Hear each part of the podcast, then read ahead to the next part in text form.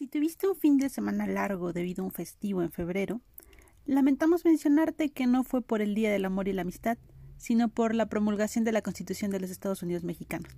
Nuestra Carta Magna se promulgó el 5 de febrero de 1917, y ahí se encuentran las leyes fundamentales que buscan garantizar nuestros derechos. Es el momento cumbre de nuestro país en el siglo XX. Sin embargo, Hace más de 100 años, las personas que se dedicaron a escribir este importante documento se olvidaron de algo sumamente importante. ¿Se podrán imaginar de qué fue? Se les olvidó dar el voto a la mujer. Así es. Y por eso en este podcast hemos decidido contar la historia de una mujer que luchó porque nuestra Constitución tuviera impregnados los derechos de las mujeres. Por si fuera poco, los libros nos olvidan y piensan que un buen día el presidente Adolfo Ruiz Cortines se levantó pensando que era momento de dar el voto a la mujer, cuando en realidad fue una lucha de siglos atrás y que continuamos las mujeres en la revolución. Si ya les interesó el tema y quieren conocer más sobre cómo Venustiano Carranza le dijo a Hermila Galindo que era una mujer brillante, pero no por eso las demás mujeres eran capaces de votar, Quédense a escuchar esta breve biografía de Hermila Galindo, que será interpretada por Fernanda Connelly. Comenzamos. Así, el 29 de mayo de 1885, en la ciudad Lerdo, Durango, ahí donde se cosecha algodón, trigo y membrillo. Mis padres tuvieron la preocupación de que pudiera estudiar y capacitarme para sufragar mis gastos algo poco común para el siglo XIX, siendo yo una mujer. Ingresé a la Escuela Industrial para Señoritas en la ciudad de Chihuahua. La intención era que estudiara una carrera corta y luego apoyara económicamente en la casa. Así aprendí telegrafía, contabilidad, taquigrafía y mecanografía. Según mis padres era una niña brillante, y uno de sus sueños era que estudiara química en Estados Unidos. Lamentablemente, falleció papá y fue ahí cuando tuve que buscar un trabajo que me permitiera sobrevivir. Me mudé a Torreón y empecé a dar clases. Enseñaba español, taquigrafía y mecanografía. Era muy buena escribiendo y usualmente utilizaba notas de prensa para las prácticas del dictado con mis 23 años siempre era leer lo mismo.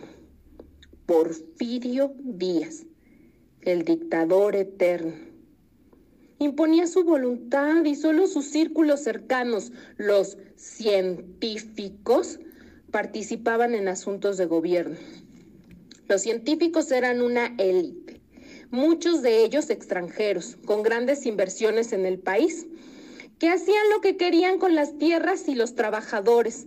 Ahí tienen a Yves Limantour, ministro de Hacienda, un señor de padres franceses que parecía trabajar para empresarios. Ese señor solo conocía la riqueza desde que su familia se apoderó de las tierras de las iglesias, argumentando que la desamortización de bienes les permitía comprar inmuebles que se supone eran de la nación. Así el grupo de científicos controlaba los ferrocarriles, las textileras, los bosques, las aguas, las tierras de los indígenas, mientras campesinos, obreros, profesores vivíamos en la miseria y sin poder salir adelante. La situación era sumamente desesperante. Esto se agravó cuando Porfirio Díaz decidió llamar a las elecciones, después de 30 años. Claro que para nosotros se trataba de una simulación, pero era justo y más que necesario empezar a construir una democracia donde pudiéramos opinar y reclamar nuestros derechos. Yo estaba muy emocionada. Sabía que era difícil oponerse al gobierno, pero el 21 de marzo de 1909 conocí a Francisco Martínez Ortiz.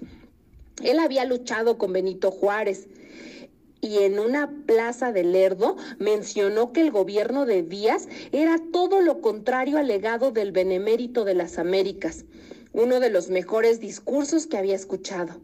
Pero claro, al presidente municipal le pareció ofensivo y no permitió que ningún periódico publicara sus palabras.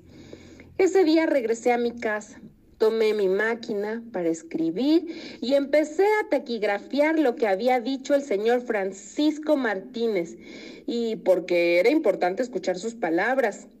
Repartí tantas copias pude por toda la ciudad y no me importó que alguna autoridad se disgustara. Era necesario denunciar los abusos del presidente Díaz.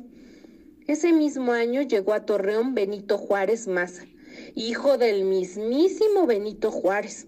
Había leído mi escrito y para mi sorpresa estaba de acuerdo en que había que combatir el gobierno de Porfirio Díaz me invitó a sumarme a la lucha y yo con gusto acepté. Después vino la revolución. Francisco y Madero había sido encarcelado para evitar que ganara la elección contra Díaz. Él en la cárcel escribió el plan de San Luis, donde mencionaba sufragio efectivo, no reelección justo lo que los opositores decíamos en cada panfleto que repartíamos. Por eso nos sumamos a levantarnos en armas. En momentos no entendía bien para dónde iba toda esa movilización de tropas, pero finalmente el 6 de noviembre de 1911 Madero logra tomar la silla presidencial. Se sintió un triunfo incierto. Yo pensaba que habíamos ganado, pero a la vez sabía que apenas íbamos empezando. Me trasladé a la Ciudad de México para ser parte de las personas que apoyarían al presidente Madero. Después de tantos meses de lucha, podríamos trabajar en la vida democrática que México necesitaba. Eduardo Ay, un militar cercano a Madero, me recibió como su secretaria. Yo era de las pocas mujeres reconocidas como revolucionaria y demócrata activa a pesar de que varias de nosotras apoyamos arduamente la lucha de oposición. Prontamente Pascual Orozco y Emiliano Zapata se levantaron en armas, debilitaron mucho al gobierno de Madero, pero quien terminó de hundir la construcción de un nuevo gobierno fue Victoriano Huerta, quien dio un golpe militar que culminó en la ejecución del presidente y el vicepresidente Pino Suárez. Nuevamente nos lanzamos en armas, ahora contra Huerta, y rápidamente cobró mucha importancia el movimiento constitucionalista de Venustiano Carranza. Después de varias batallas, el 20 de agosto de 1914, el ejército constitucionalista logró entrar a la Ciudad de México y retomar las riendas revolucionarias. Ese día, para festejar dicho triunfo, me permití leer un discurso que homenajeaba al varón de cuatro ciénegas. La verdad es que comparé a Carranza con Benito Juárez y le pedí al nuevo comandante que siguiera el ejemplo del benemérito de las Américas Tal vez ahí debía exigirle que tomara en cuenta la participación de nosotras, las mujeres, en la construcción del México revolucionario. Pero en ese momento pensé que lo más importante era que no se repitiera la historia de los dictadores. Carranza me pidió que colaborara con él como su secretaria y acepté. Realicé múltiples trabajos confidenciales, llevaba toda la correspondencia del general constitucionalista y viajé de Baja California a Yucatán.